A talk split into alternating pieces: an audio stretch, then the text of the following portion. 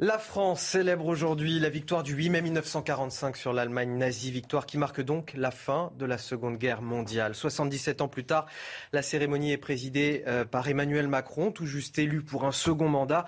Bienvenue dans votre édition spéciale sur CNews. Nous suivrons cette cérémonie en direct jusqu'à 13h euh, avec des invités passionnants sur ce plateau. Je vous les présente. Commandant Louise, officier de l'armée de terre. Bonjour. Bonjour. Merci d'être avec nous. Euh, le général Jean-Marc Maril, général de brigade 2S et historien. Merci à vous d'avoir accepté euh, notre invitation. Henri Veil, journaliste, auteur de différents ouvrages sur les compagnons de la libération. Vous avez écrit Résister à 20 ans aux éditions Priva. Et François Delplat, historien, spécialiste de la Deuxième Guerre mondiale, auteur de Martin Bormann, Homme de confiance d'Hitler aux éditions euh, du Nouveau Monde. Et également, vous publiez dans Histoire Magazine, euh, ici, il me semble, une revue critique, c'est ça, de la réédition de Mein Kampf. Oui. Voilà, une analyse critique de tout ça. On va parler énormément d'histoire dans cette émission. On va rejoindre nos, euh, euh, journalistes sur place, sur le terrain, euh, devant l'Arc de Triomphe. Mais avant cela, on va commencer déjà à parler de cette commémoration du 8 mai. Pourquoi elle est si importante pour les Français? Parce que c'est la victoire face aux, barbaries du XXe siècle, parce que c'est une guerre qui a fait 75 millions de morts, dont 49 millions de civils. Pourquoi cette date du 8 mai est-elle aussi importante? Euh, pour la France, c'est euh, à la fois l'évocation d'une terrible défaite et en particulier sous la conduite euh, du général de Gaulle, qui, par sa résistance immédiate, son refus immédiat du gouvernement Pétain, et finalement le fait que politiquement il a été assez habile pour unifier le peuple français, au moment de sa libération, il euh, a fait en sorte que la France fasse partie des quatre grands euh, vainqueurs de la guerre euh, en, Europe. Jean-Marc Maril, général Jean-Marc Maril, pourquoi cette, cette date est-elle aussi importante pour Déjà, elle marque la victoire des Alliés sur l'Allemagne, elle marque la fin de la guerre en Europe, elle marque une une nouvelle ère pour, l'Europe. Donc c'était fondamental que, cette guerre se termine par la victoire des Alliés. Ensuite, pour la France, c'est une victoire euh, un peu ambiguë. Euh, mon père était pilote de chasse pendant cette période et il m'avait dit euh, qu'ils avaient eu un sentiment de joie mêlé de, presque de tristesse du fait que la France n'avait pas atteint le potentiel militaire qu'elle aurait pu avoir quelques temps plus tard pour peser plus lourdement dans la victoire. Mais c'est une victoire que, la France doit au général de Gaulle. C'est une victoire que la France doit à sa première armée française, commandée par le général de de Tassigny, qui sera le signataire, à, Berlin, qui représentera la France. Donc c'est une victoire de la France. Elle a, eu près de 250 000 soldats tués euh, pendant cette guerre. Euh, elle a perdu plus de 500 000 hommes avec euh, les, les, pertes civiles, les déportations.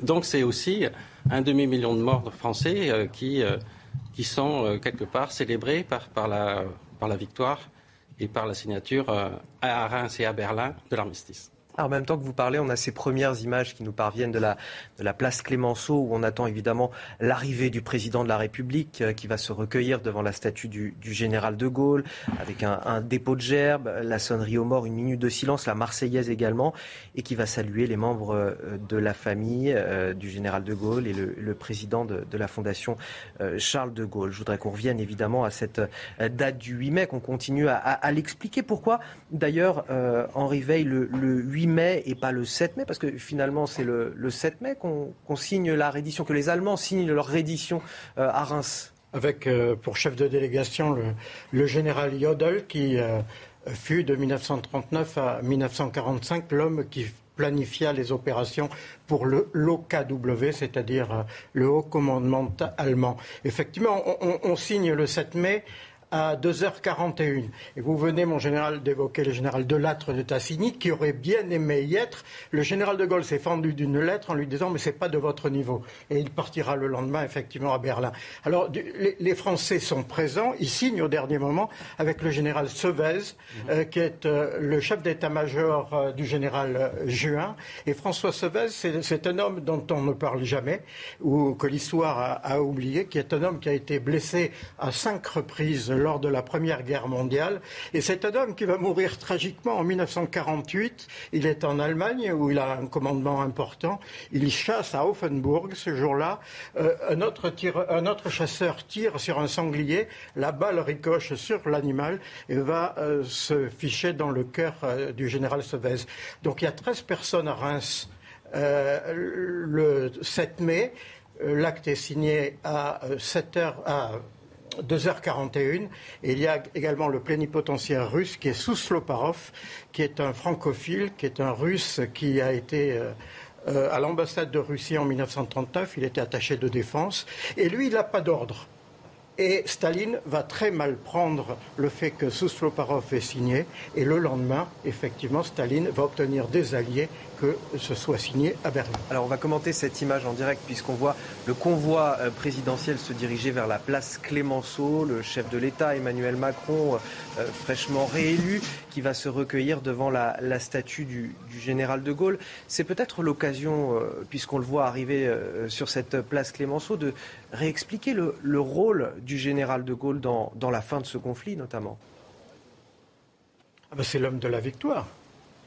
Euh, c'est l'homme qui a, réussi à faire ce que personne ne pensait possible dès 1940, l'homme qui a dit non. Parce que vous savez, 1940, contrairement à ce que l'on a voulu dire après-guerre, à savoir que la France était euh, unanime pour euh, bouter l'Allemand hors de France, occupé, ce n'est pas du tout ce qui se passe. À partir de 1940, ce sont des ralliements individuels sait que l'armée est très divisée. Alors, on va observer, laisser vivre ces images, le dépôt de gerbe euh, du chef de l'État devant la statue du général de Gaulle.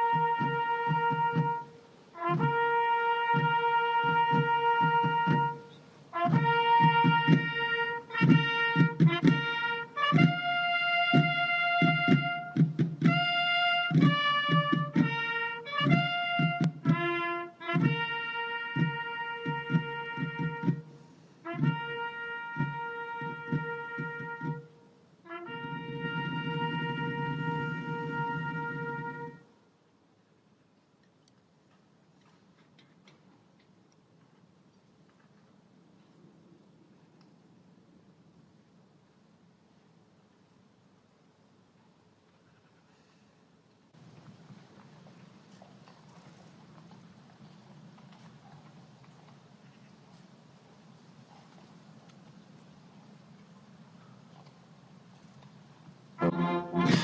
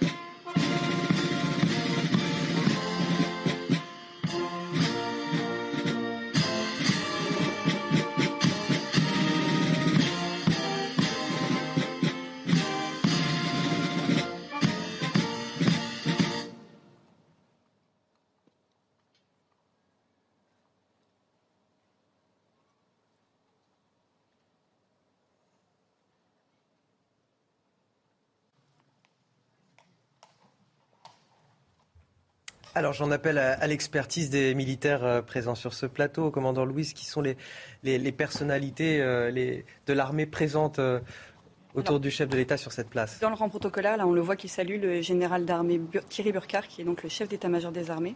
Il y a également présent sur le deuxième rang le chef d'état-major particulier du président, l'amiral Jean-Philippe Roland. Donc ils représentent tous les deux, effectivement, les armées, là, devant la statue du général de Gaulle. Général Jean-Marc Maril, quelque chose à ajouter sur la, présence de ces personnalités ben, le, général Burkhardt est, donc notre chef à tous. C'est celui qui, qui a en charge les destinées des armées, notamment au niveau opérationnel. Et il a rappelé lors d'un de ses messages l'importance euh, des forces morales euh, dans, les conflits, en tirant une conclusion euh, de ce qui se passait en Ukraine. Et qu'au-delà des armes, c'est les cœurs qui parlent et le courage. Et, il nous rappelle que la guerre, c'est avant tout une affaire de volonté et d'accepter des sacrifices pour, son pays. il, a tiré des conclusions très intéressantes sur, sur la guerre en Ukraine. Et, c'est quelqu'un qui a réorienté euh, l'armée française vers le combat de haute intensité bien avant le, conflit en Ukraine. Quand il était chef d'état-major de l'armée de terre aussi, il a pris conscience que euh, les armées devaient se préparer à cette guerre. Henri Veil. Oui, simplement sur l'image, nous voyons euh, le président de la République euh, s'entretenir avec Yves de Gaulle, qui est l'un des petits-fils du général. Et de dos, nous voyons Yves Guémard, qui est le président de la Fondation Charles de Gaulle. Hervé Guémard, c'est un ancien ministre euh, du général de Gaulle et qui est toujours président du conseil départemental de Savoie. La, famille du général de Gaulle, elle, entretient beaucoup la mémoire du général de Gaulle? Elle entretient, et moi je me suis entretenu il n'y a pas si longtemps avec le fils, l'amiral Philippe de Gaulle, qui approche de, des, 100 ans et, qui a encore euh, une euh, capacité à raconter et à raconter ce, que fut son père, les difficultés d'être le fils d'eux. Et euh, il est malheureusement pas présent mais c'est un homme extrêmement intéressant lorsqu'on s'intéresse euh, à, la Seconde Guerre mondiale de le rencontrer. François Delplat, vous vouliez ajouter quelque chose? Euh.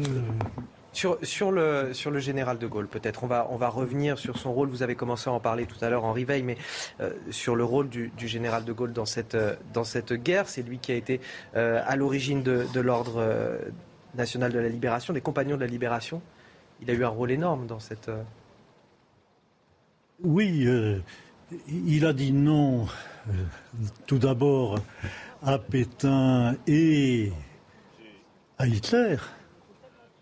Il a dit oui à Churchill à un moment où peu de gens sur la Terre croyaient que Churchill serait en mesure de maintenir l'Angleterre dans, la guerre et donc de euh, défier Hitler jusqu'au bout.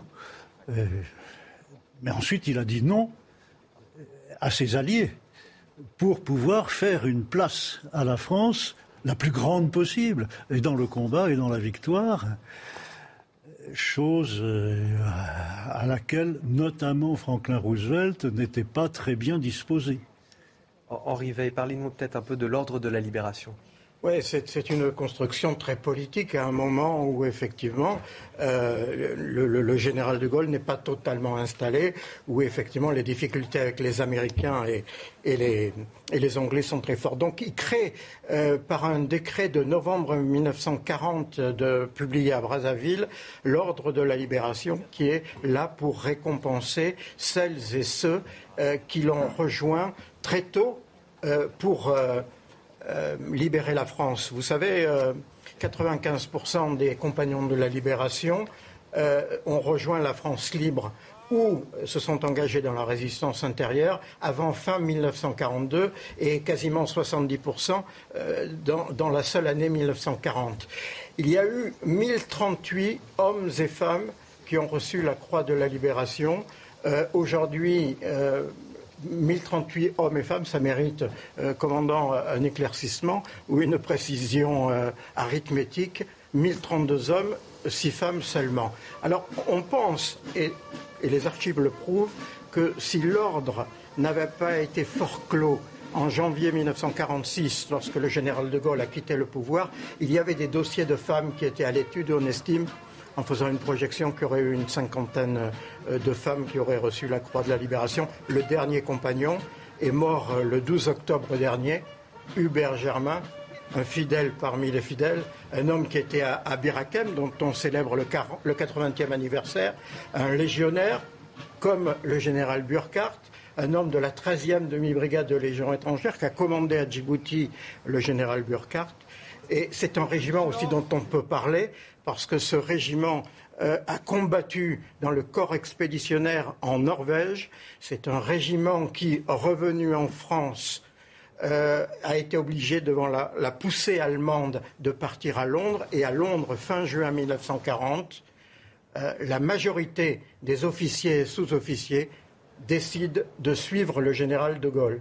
Ce qui n'est pas évident, c'était un homme qui était peu connu. Il a un seul régiment qui fera la même chose dans son intégralité fin août, le régiment de marche du Tchad. Alors je vous propose d'aller rejoindre Elodie Huchard, qui est avec Vincent euh, Burga euh, sur la place de l'Étoile. Euh, justement, c'est la direction que prend le, chef de l'État, Emmanuel Macron. Il est en train en ce moment de, de remonter l'avenue des Champs-Élysées, Elodie.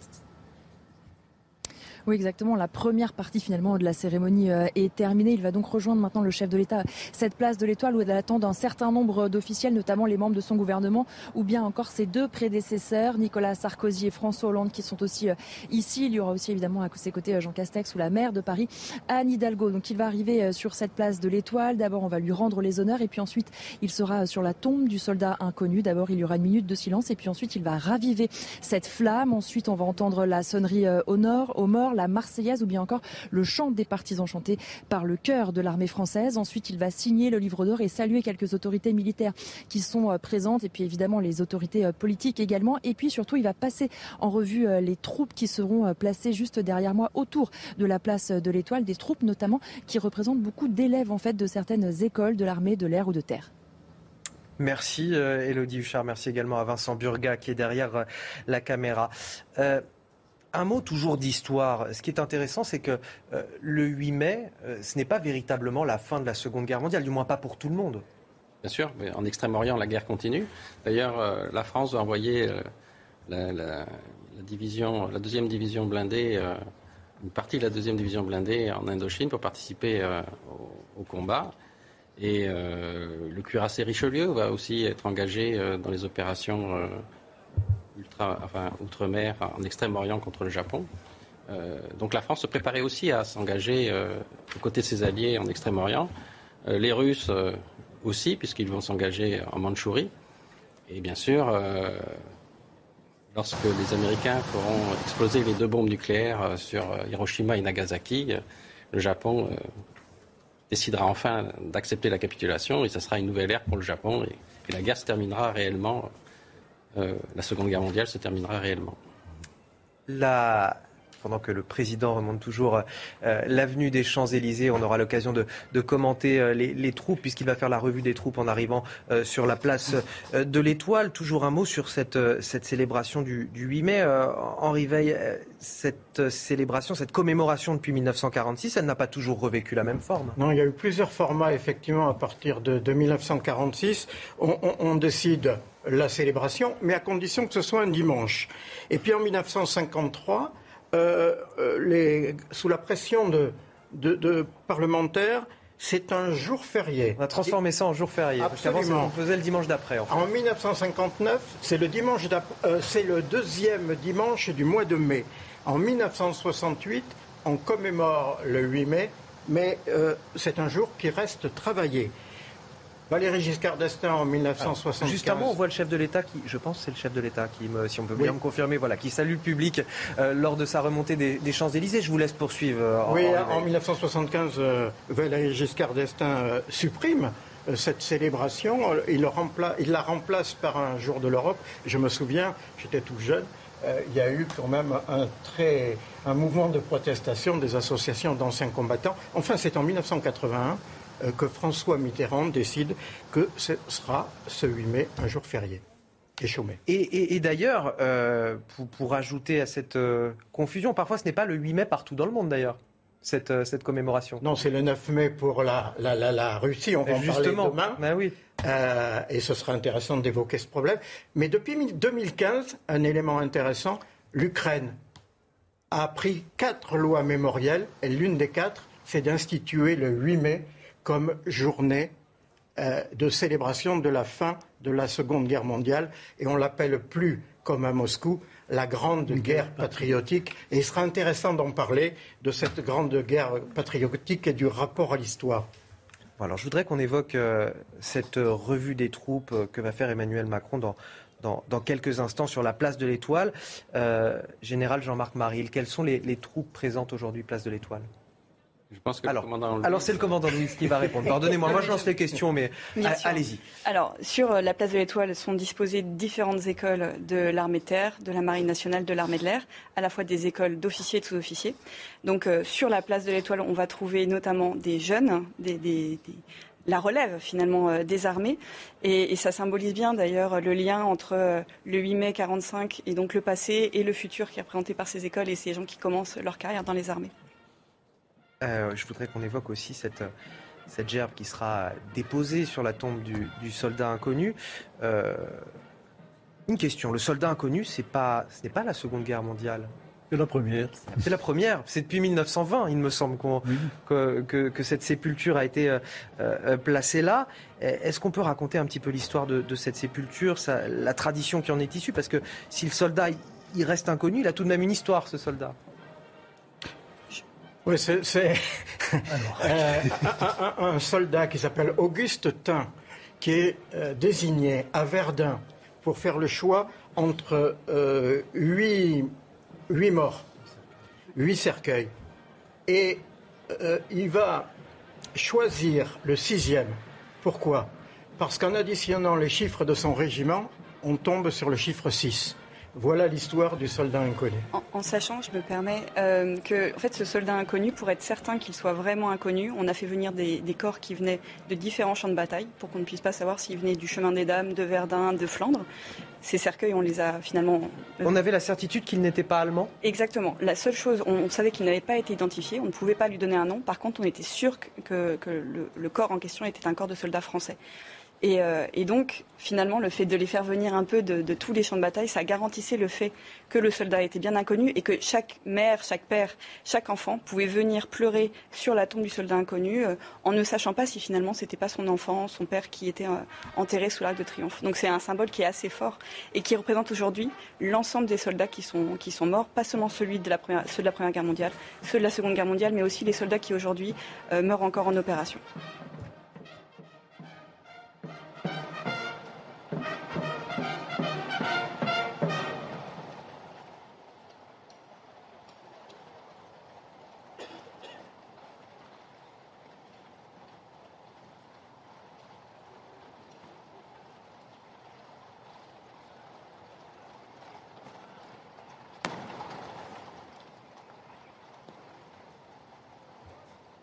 Alors, est-ce que les Français euh, aiment ces commémorations du, 8 mai? Est-ce qu'elles sont nombreuses à travers le pays? Euh, Est-ce qu'il y a, voilà, parce que là, on, se concentre évidemment sur cette commémoration parisienne puisque le chef de l'État y participe, mais, on a combien de commémorations dans le pays? Ça se passe comment ailleurs?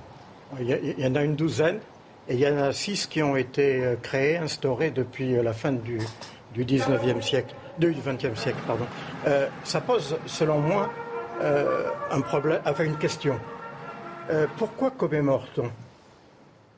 Euh, C'est rappeler le passé, c'est pour éclairer le présent, n'est-ce pas?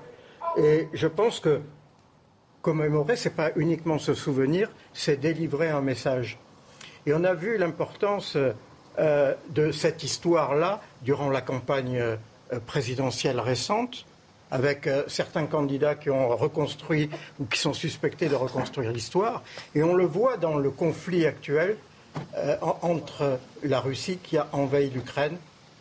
On va reprendre sur cette question dans un instant. Je vous propose de, vivre ces images en direct du chef de l'État qui arrive sur la place de l'Étoile, qui va saluer, si je ne me trompe pas, le Premier ministre en face de lui. Si j'arrive à bien voir avec mes yeux, je vois effectivement, c'est Jean Castex, le Premier ministre, et, à côté de, de Florence Parly, effectivement, la ministre des Armées.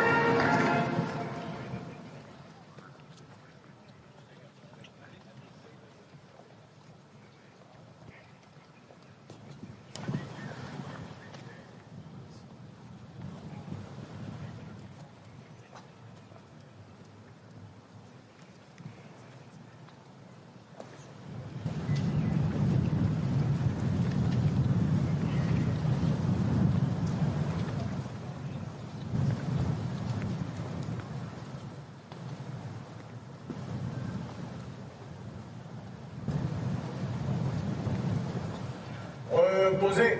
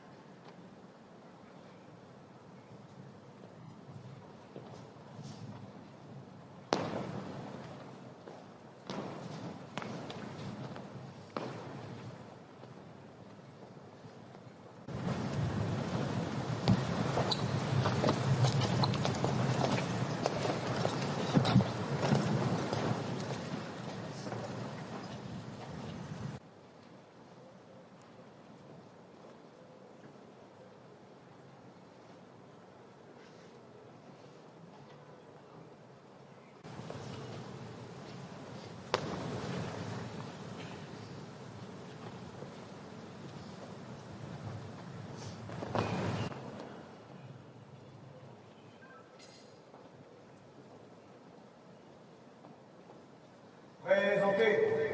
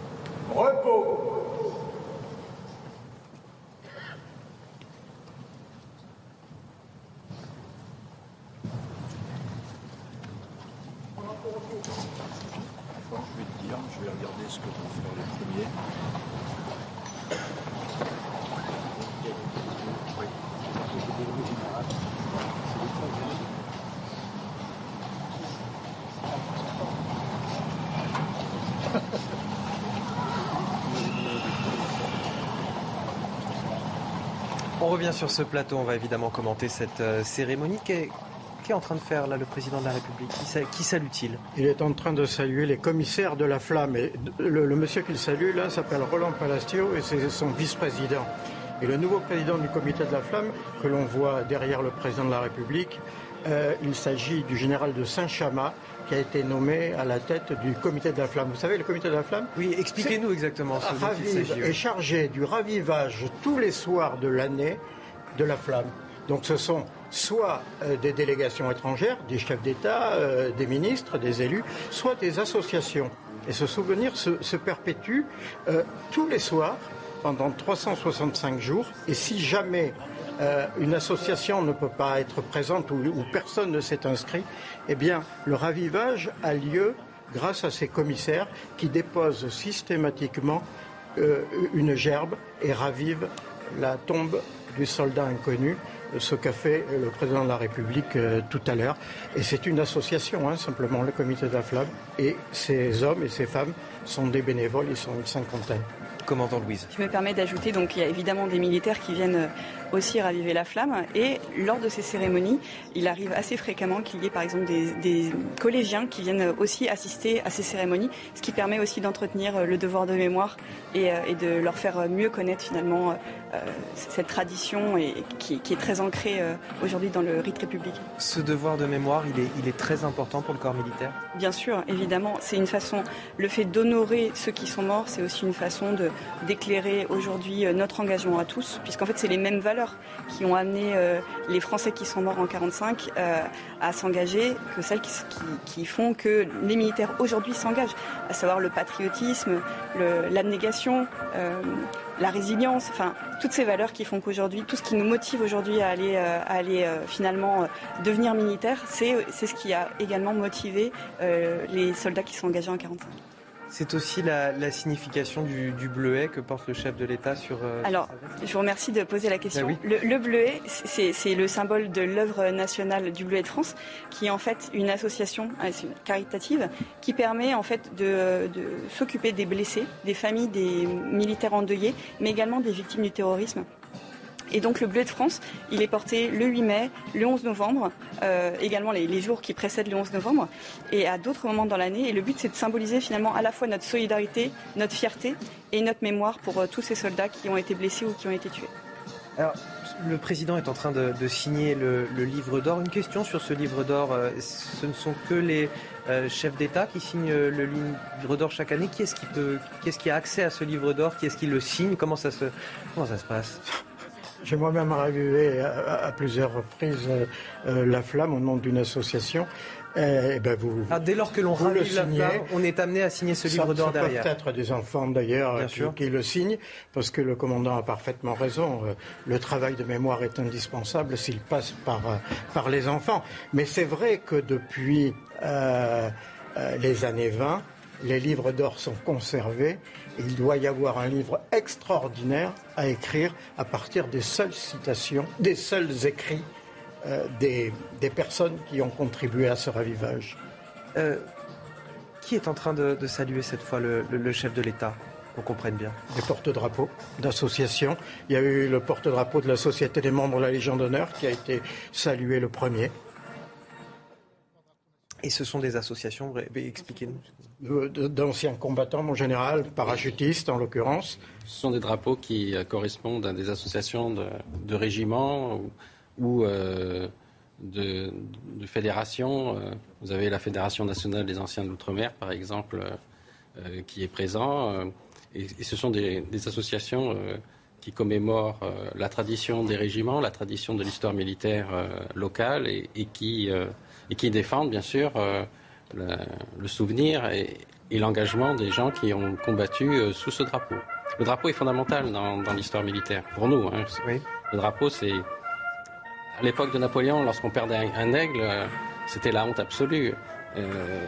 le, drapeau est toujours gardé. Il y a toujours une garde autour du drapeau parce que c'est le cœur, l'essence, c'est l'âme du régiment.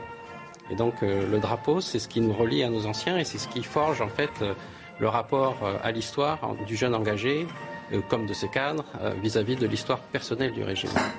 Et c'est cette appropriation de l'histoire personnelle du régiment qui forge une mentalité de soldat.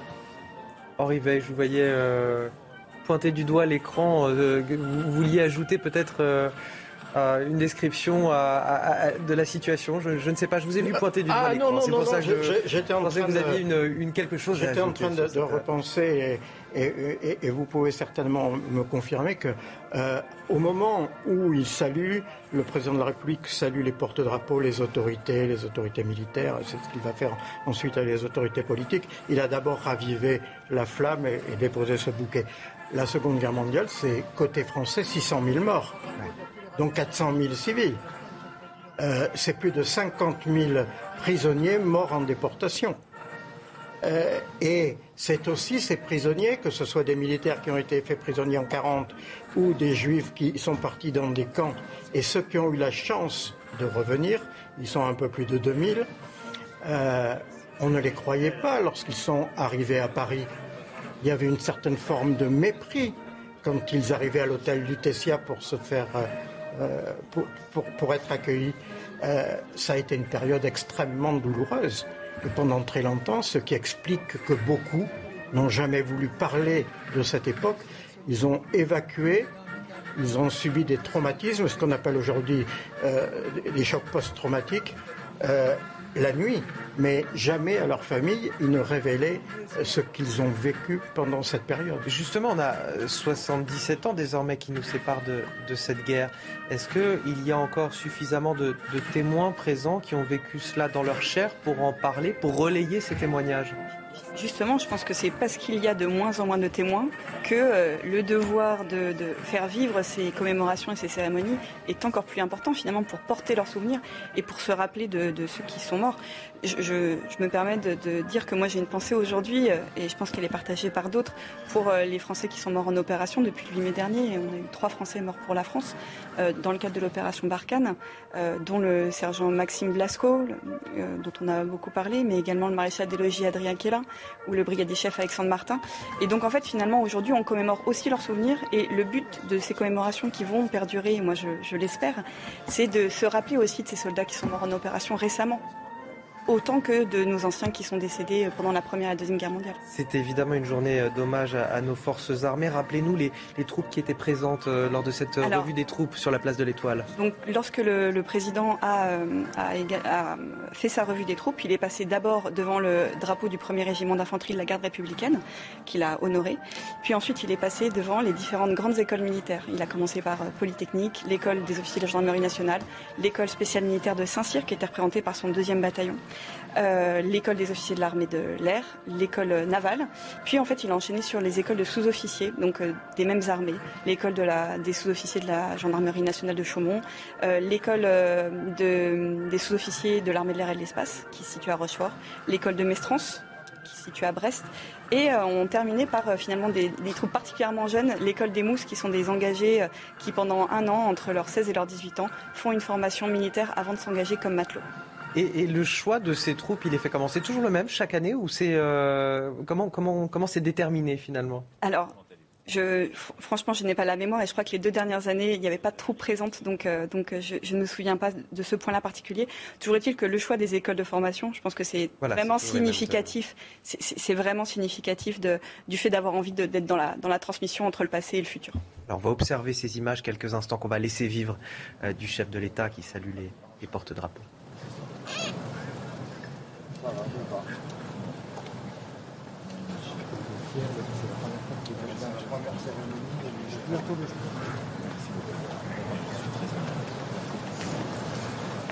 Comment allez-vous sûr, bien. Vous voyez C'est bénéfique pour pouvoir, vous savez, Heureux.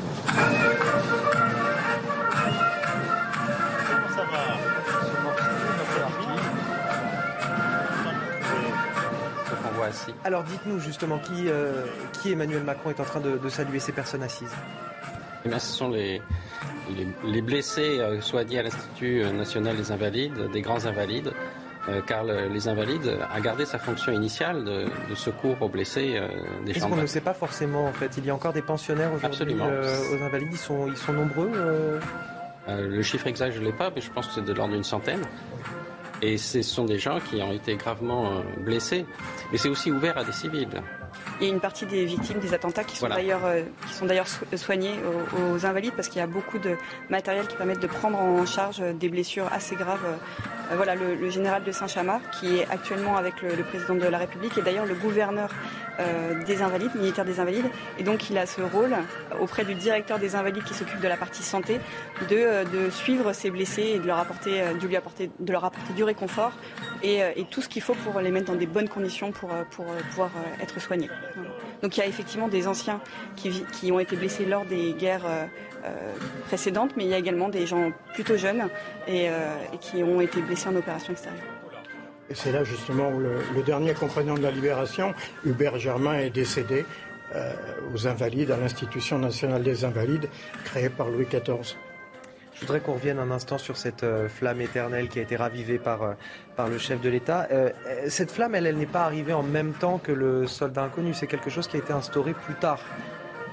Elle a été mise en place en 1923, cette flamme alors il me semble me rappeler que c'est parce que finalement on trouvait ça assez sinistre d'avoir cette tombe qui n'était pas éclairée. Et donc le fait de mettre une flamme, ça permettait de, se souvenir, y compris de plus loin, euh, du fait que le soldat inconnu était euh, sous l'arc de triomphe. Elle est euh, finalement, la symbolique, c'est on a une, bouche de canon dans laquelle se situe la flamme, qui est insérée dans un grand bouclier qui, qui est formé par des glaives. Et donc cette flamme, elle est ranimée tous les jours à 18h30, y compris pendant la Seconde Guerre mondiale. Les, les Allemands ont laissé cette flamme euh, être euh, ranimée, ravivée tous les soirs.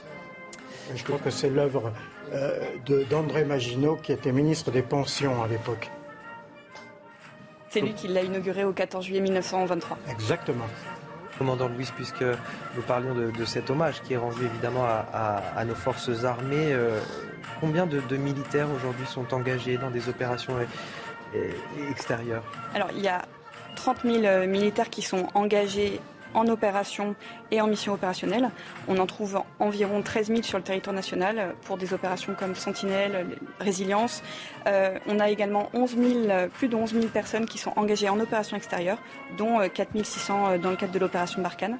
Et puis, il faut penser aussi à nos forces de présence et à nos forces de souveraineté qui sont actuellement au Gabon, au Sénégal, à Djibouti, mais également dans les territoires d'outre-mer. On a entendu tout à l'heure la dernière chanson qu'on a, a dû entendre, c'était le chant des partisans euh, après euh, euh, que la flamme a, été ravivée. Est-ce qu'on peut parler aussi de l'histoire de ce chant des partisans? Alors ça se passe à Londres en 1943, je pense. et les paroliers sont connus, c'est l'écrivain Joseph Kessel et son neveu, également écrivain Maurice Druon. Et la musique est d'Anna Marley, une chanteuse un peu connue à l'époque, qui se trouve également à Londres. Et donc euh, ce chant va être transmis rapidement en métropole, par des voix clandestines évidemment, et devenir euh, un emblème de la résistance et, ensuite de la libération. Et c'est un chant qui est euh, employé à, dans beaucoup de cérémonies euh euh, Je pense uniquement dans celles qui sont relatives à la Seconde Guerre mondiale. Hein, c'est quand même beaucoup plus daté que, que d'autres hymnes militaires. C'est le chant de la résistance. C'est le chant qui symbolise la résistance. Donc c'est vraiment lié euh, au combat intérieur. Et c'est vraiment le. D'ailleurs, le texte le dit bien. Hein, c'est la la France profonde qui, qui, rentre en lutte contre, contre les nazis. Et c'est un sang aussi de vengeance, un peu comme la Marseillaise, puisque le sang ennemi doit couler. C'est un chant de guerre, mais c'est un chant de guerre de la résistance. Savez-vous qui euh, le chef de l'État est en train de saluer pour le moment? Est-ce que vous avez une idée? il, a salué tout à l'heure euh, le général euh, Philippe Bonnet, qui, était le, qui est le président de la Fédération nationale des anciens de l'Outre-mer. Mais les personnels suivants, je ne les connais pas. Il doit saluer un, ancien qui a servi dans le cadre de l'ONU. Oui, la FINUL. la FINUL, sûrement. Force d'intervention des Nations Unies pour le Liban. Qui est la plus ancienne mission de l'ONU euh, qui perdure aujourd'hui. Euh, Henri Veil, tout à l'heure, vous me parliez des, cérémonies du, 8 mai. Euh, vous m'expliquez que finalement, vous pensiez que ce, système devait évoluer désormais Il y a une double question. Faut-il maintenir le 8 mai férié et la deuxième question. Beaucoup de Français vous diront oui. La deuxième, la deuxième question, c'est n'y a-t-il pas trop de commémorations en France? Je m'explique. Les rapports depuis très longtemps des préfets, c'est de dire, est-ce que nous constatons, euh, hormis ces cérémonies nationales, c'est que vous allez dans les villes ou villages, il y a très peu de monde qui assiste. Il y a quelques militaires, des anciens combattants, quelques élus, et parfois et heureusement des enfants. Mais c'est insuffisant. Donc, quel est l'objectif? L'objectif, c'est ce que je disais tout à l'heure, c'est faire passer un message, c'est de délivrer un message. Vous savez, je me suis, j'ai enseigné longtemps au centre de formation et de perfectionnement des journalistes à Paris. Et j'étais de service souvent les 11 novembre et les 8 mai.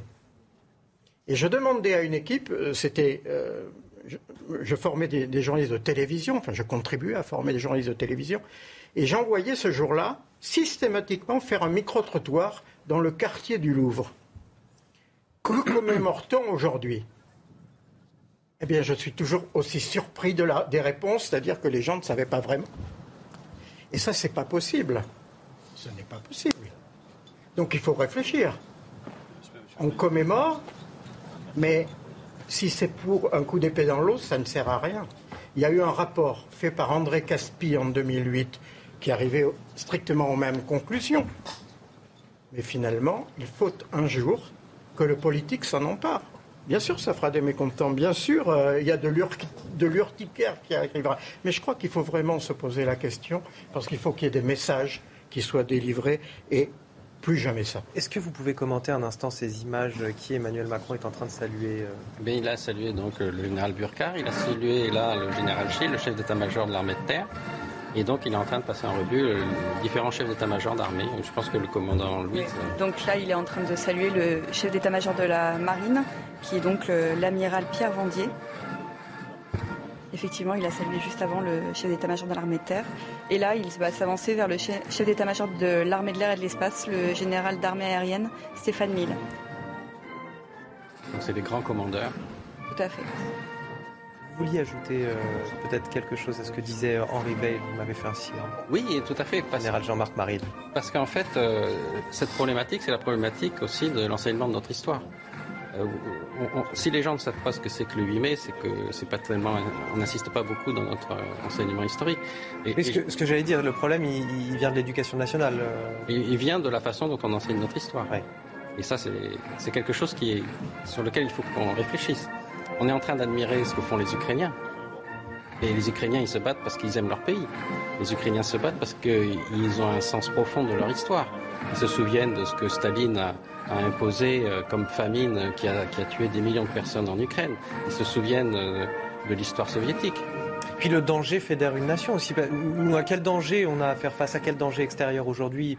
Plus vraiment avec euh, l'Union européenne. Alors oui, là aujourd'hui, oui, avec l'Ukraine, bien sûr, mais jusque-là, si vous voulez, pendant les, 77 dernières années, euh, on n'a pas été face à une, une menace suffisamment importante peut-être pour qu'on ait ce sentiment patriotique qui s'est développé chez les Ukrainiens récemment.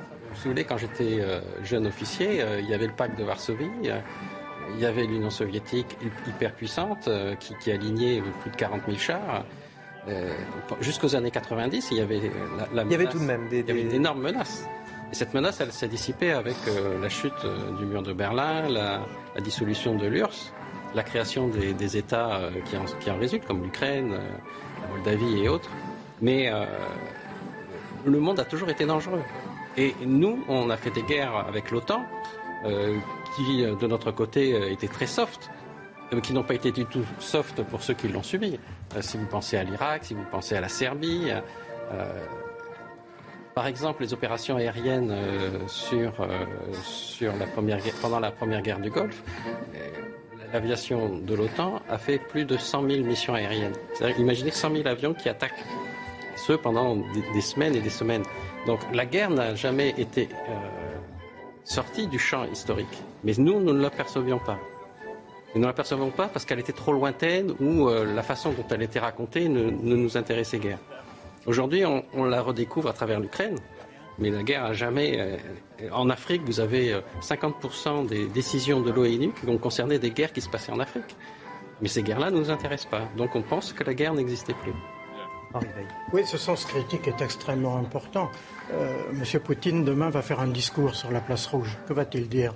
Il va exalter les euh, soviétiques qui ont vaincu pendant la Seconde Guerre mondiale le nazisme.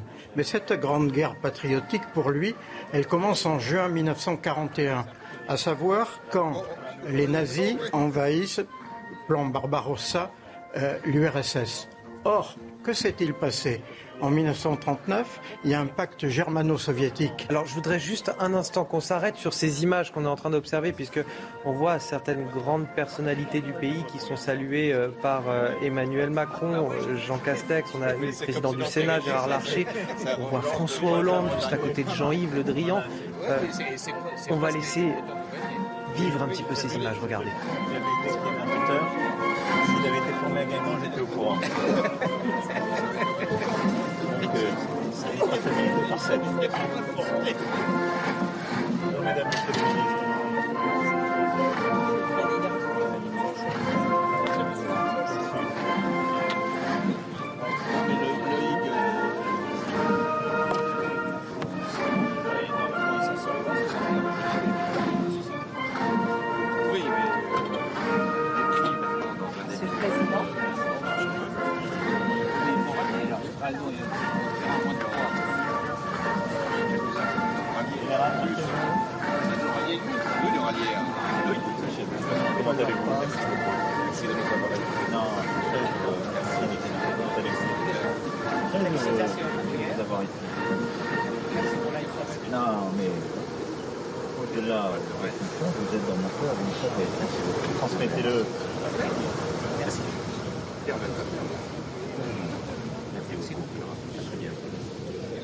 Exactement, la compréhension. Henri Veil, je vous ai euh, coupé donc, pendant qu'on continue à regarder ces Je, images. je disais effectivement que M. Poutine, demain, euh, va exalter euh, euh, les soviétiques qui ont combattu durant la Seconde Guerre mondiale et il va dire qu'ils ont vécu le nazisme. Mais pour lui, effectivement, et je pense euh, ne pas me tromper, euh, la Seconde Guerre mondiale euh, démarre en, en juin 1941 lorsque euh, les Russes ont été envahis, les Soviétiques ont été envahis euh, par euh, les nazis. Mais deux ans auparavant, les nazis et les Russes ont signé un pacte qui s'appelle le pacte germano-soviétique. Leurs deux ministres des Affaires étrangères ont signé celui-ci. Et il y a une clause secrète. Cette clause secrète, c'est le partage d'une partie de l'Europe orientale. Ainsi, le 1er septembre 1940, euh, les Allemands envahissent la 39. Pologne. 39. Pardon Euh, 39, pardon, euh, envahissent la Pologne. Et euh, 16 jours après, euh, 17 jours après. non, 16 jours après. Ah, 16 premier. jours, 16 Donc jours. ça fait le 17, euh, envahissent une partie euh, de la Pologne. Et pendant ces- ces- cette période, il y aura le massacre de Katyn, dont on parle très très peu. Il a fallu attendre la perestroïka pour qu'on en parle. Katyn, c'est 22 000 Polonais euh, notamment des militaires et des intellectuels, qui sont tués, qui sont jetés dans des fosses communes. Et les, les Russes ont souvent dit que c'était les Allemands qui avaient commis ces atrocités, mais pas du tout. Il a fallu attendre donc 1990 pour que l'on apprenne que c'était les Russes. Vous voyez, c'était cette période... Pardon Que les Russes reconnaissent. euh, pour que les Russes reconnaissent la véracité des accusations. Euh, donc cette période, euh, elle est très souvent ou, ou- ou toujours occultée par euh, l'historiographie actuelle euh, depuis la fin de la guerre et surtout depuis que M. Poutine a pris le pouvoir en Union soviétique, puis en Russie plutôt. Oh, voilà, en Russie, général Jean-Marc Marie, vous vouliez parler de l'Union soviétique justement. Oui, parce que si on, regarde les chiffres euh, de la Seconde Guerre mondiale, les Russes représentent 88% des pertes alliées pendant la guerre. Euh, je crois que les Américains représentent 1,3% en Europe. Et donc, euh, le, déficit humain qu'a généré la, guerre en Russie est, est monstrueux. De l'ordre d'une quinzaine de millions de soldats russes qui ont été tués ou qui sont morts dans les camps de prisonniers, puisque les Allemands ne, les ont fait, leur ont fait vivre un véritable enfer, puisque 60% des prisonniers russes sont morts. Ensuite, euh, vous avez la population civile euh, qui a eu des pertes, elle aussi, colossales, de plus d'une dizaine de millions de morts. Donc, euh, la, la Russie, au bilan de la, enfin, l'URSS, au bilan de la Seconde Guerre mondiale, c'est entre 25 et 27 millions de morts. C'est-à-dire l'essentiel des pertes en Europe euh, causées par, par les armes. Donc, c'est un véritable traumatisme pour euh, les Russes. Et cette, euh, ce traumatisme a généré un, sentiment de, de, de crainte, en fait. Et ce sentiment de crainte explique un peu la psychologie actuelle des dirigeants russes. Commandant Louise, pour revenir un, instant sur les images, qui, qui sont les militaires qui viennent d'être salués par euh, le chef de l'État Emmanuel Alors, si je ne me trompe pas, le chef de l'État vient de saluer notamment des officiers d'armées étrangères qui sont, qui sont souvent des officiers de liaison à Paris. Euh, en fait, c'est- important hein, pour euh, les armées d'avoir euh, des relations étroites avec des partenaires et des alliés qui ont la même vision que, que nous et qui s'engagent également sur, en opération avec nous. Donc, en fait, c'est c'est- une façon euh, de, de saluer leur engagement à nos côtés. Cette cérémonie du, du 8 mai, euh, cette année, elle a une résonance particulière au vu de la, de la situation géopolitique? Oui, forcément.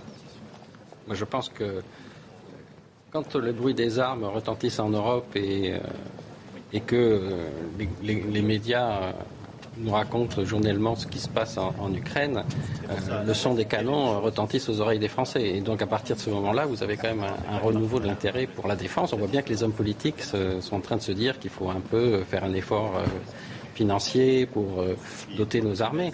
Euh, on se rend compte aussi des difficultés qu'il qui y aurait euh, à approvisionner nos forces, puisque, par exemple, en France, on ne produit plus de cartouches d'infanterie d'armes légères. on achète tout à l'extérieur. C'est un peu la problématique des masques pour la crise du Covid. si tout le monde veut, de l'armement au même moment ou des munitions au même moment, il y a, une crise des, munitions. Donc il y a tout un, à mon avis, une réappropriation de, nos moyens de défense, y compris euh, pour les munitions, qui, sont à prendre en compte par les politiques si vous me permettez, euh, euh, suite à, finalement à, l'invasion de l'Ukraine par la Russie, l'OTAN a décidé la, mise en place de plans de réponse graduée. Et dans ce cadre-là, il se trouve que la France avait l'alerte, l'alerte la, plus rapide à devoir armer en moins de 7 jours. Elle a pu envoyer un bataillon français en Roumanie, donc à la frontière de l'OTAN, et, et, elle l'a fait parfaitement. Donc on a envoyé des hommes, du matériel, et ces gens sont à pied d'œuvre depuis le 28 février dernier pour assurer la protection de l'OTAN et euh, en ayant une posture euh, défensive et non agressive, mais euh, ils travaillent en collaboration avec, avec les Roumains, avec les Belges, pour, voilà, pour, pour finalement tenir cette... cette L'armée française une réactivité dans le cadre de l'OTAN. Exactement, et cette réactivité, elle s'est faite sans problème, et ce qui montre aussi à nos partenaires que, que l'armée française est tout à fait crédible, puisqu'elle arrive à envoyer en moins de 7 jours un bataillon qui est armé par le 27e BCA notamment. Alors on va laisser vivre ces images du chef de l'État qui est au contact du public désormais. Ça va bien? Merci d'avoir été là pour les fêtes patriotiques. Merci à vous. Bonjour jeune homme. Oh, je vois que tu as une médaille importante.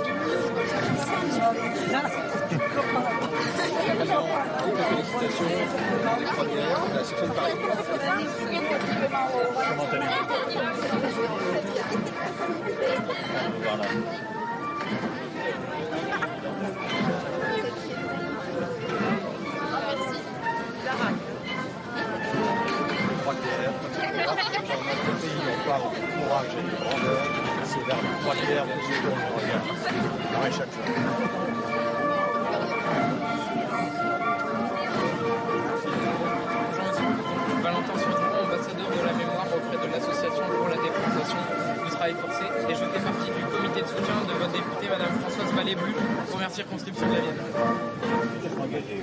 C'est normal.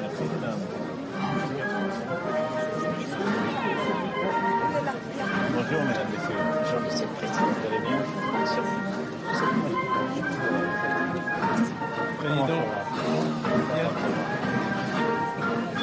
Merci. Merci. Merci. Merci.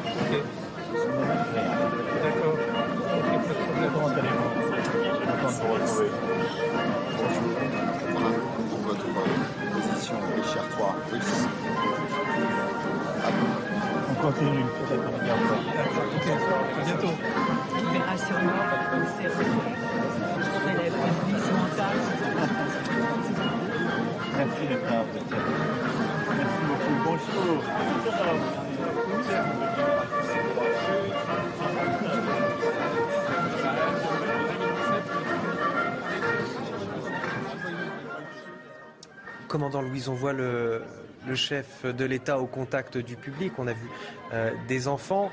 Euh, est-ce que euh, justement l'armée fascine toujours? Est-ce qu'elle attire? Est-ce qu'elle suscite des vocations encore? Bah, je, pense qu'elle suscite encore des vocations. Effectivement, l'armée recrute 16 000 jeunes par an.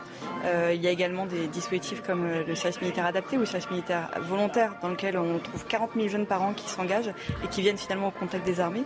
Donc l'armée inspire toujours des vocations et, euh, c'est tant mieux.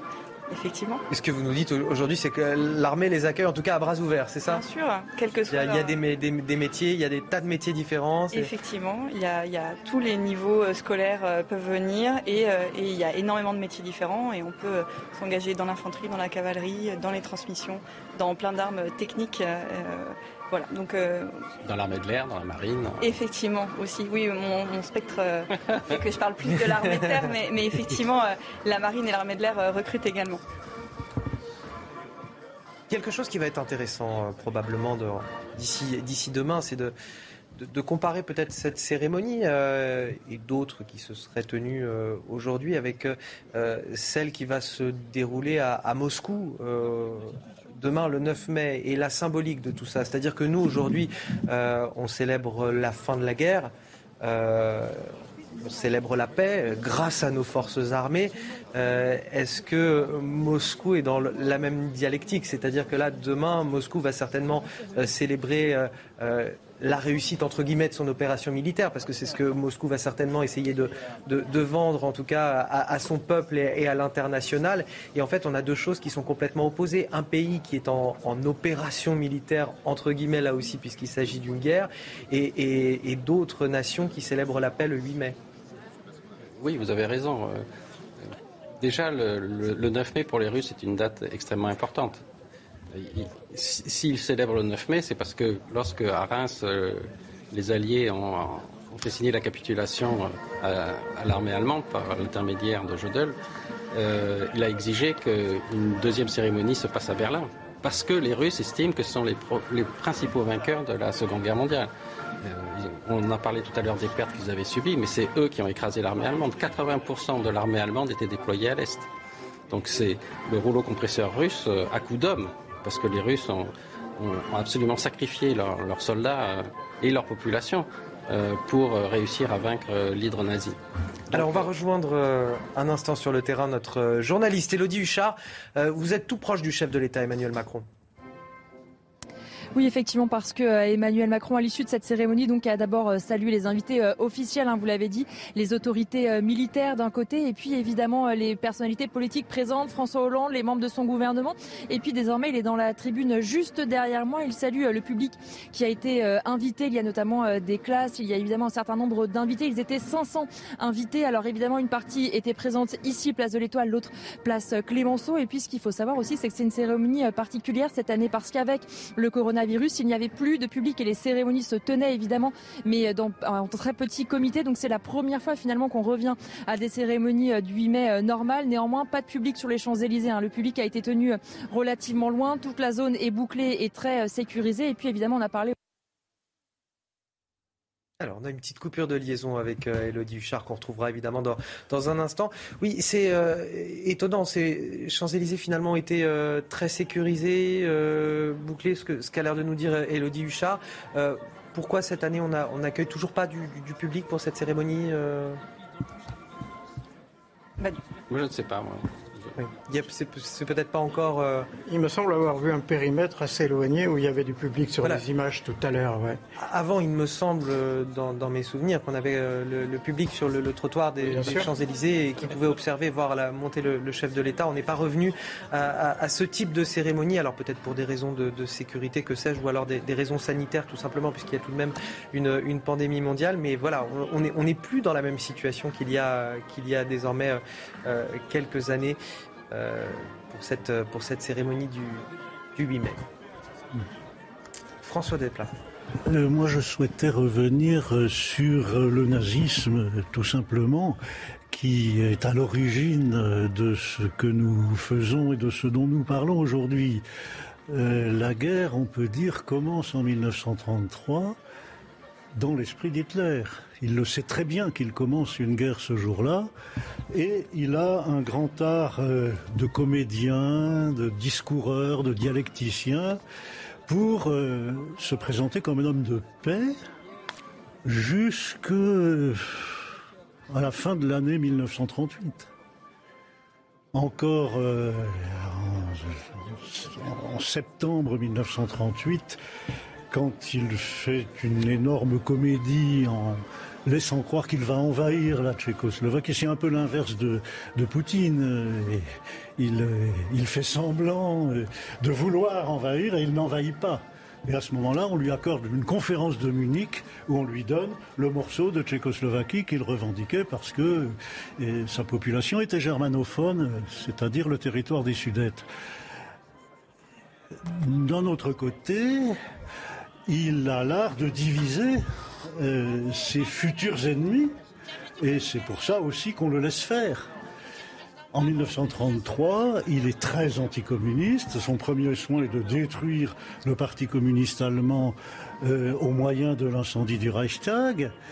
Euh, sur le plan diplomatique, bon, il sait qu'il n'a pas d'armée encore, et donc il va pas attaquer l'URSS tout de suite, mais il laisse entendre que si un jour il faisait la guerre, ça serait pour prévenir une attaque de l'Union soviétique.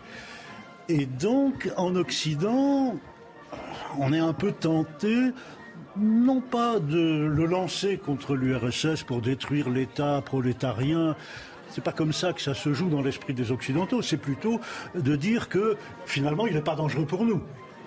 Et là, on ignore Mein Kampf qui dit très clairement que la première victime sera la France. Et encore euh, le 1er septembre 1939, on lui le 3 septembre 1939, on lui déclare pas la guerre. Euh, parce que euh, la France a enfin compris qu'elle était la première cible. Au contraire, on lui déclare la guerre à propos de la Pologne. Je voudrais qu'on commente aussi euh, ces images qui sont en direct, le chef de l'État qui salue les, forces de l'ordre. me semble-t-il, je n'arrive pas à voir leur, leur logo sur leur, sur leurs vêtements. Il s'agit des cadets. c'est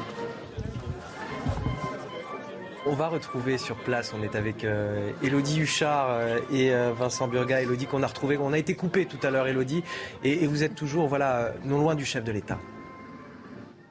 Oui, parce que le chef de l'État prend le temps de saluer un public qui se trouve juste derrière moi. Il faut dire que depuis le début euh, du Covid, il n'y avait plus de public lors de ces cérémonies qui évidemment se tenaient, mais en tout petit euh, comité. Le public, euh, les gens qui ont voulu s'approcher des Champs-Élysées ont quand même été tenus à distance de cette place de l'Étoile. Donc on l'a vu hein, quand le chef de l'État a remonté les Champs-Élysées, il n'y avait pas de grand monde aux abords. Désormais, le chef de l'Élysée va quitter cette place de l'Étoile. Il finit de saluer les derniers invités. Pendant ce temps-là, on a vu aussi les officiels comme François Hollande où les membres du gouvernement quittaient tranquillement cette cérémonie. Le chef de l'État, lui, va retourner euh, à l'Elysée. Alors forcément, c'est une cérémonie un peu particulière et pour plusieurs raisons. D'abord parce que, euh, comme je vous le disais, c'est le retour aux cérémonies normales.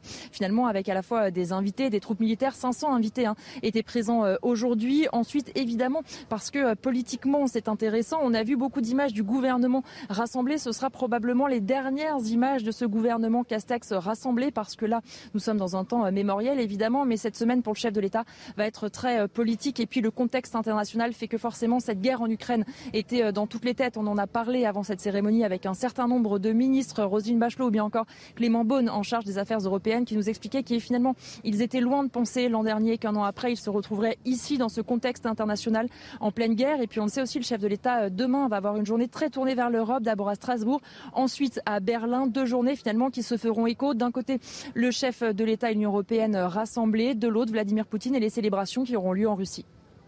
Merci Elodie Huchard. Effectivement, on parlait à l'instant de cette comparaison entre les images qu'on observera demain en Russie pour ces célébrations du 9 mai, puisque là-bas c'est le 9 mai que ça se passe, et nos images à nous euh, ici euh, à Paris. Je voudrais qu'on rejoigne également sur le terrain euh, notre autre journaliste, Clémence Barbier, qui est avec Alice Delage, qui elle, dans le public, on, on croyait entendre tout à l'heure que le public était un petit peu loin de la cérémonie où vous êtes exactement. Est-ce que de là où vous êtes, le public a pu apercevoir quelque chose? Effectivement, Anthony, euh, le public est assez loin de euh, l'Arc de Triomphe. À peu près, là, nous sommes à peu près à 300 mètres de l'Arc de, Triomphe. Alors, euh, difficile d'observer le chef de l'État ainsi que la, commémoration donc qui, a eu lieu.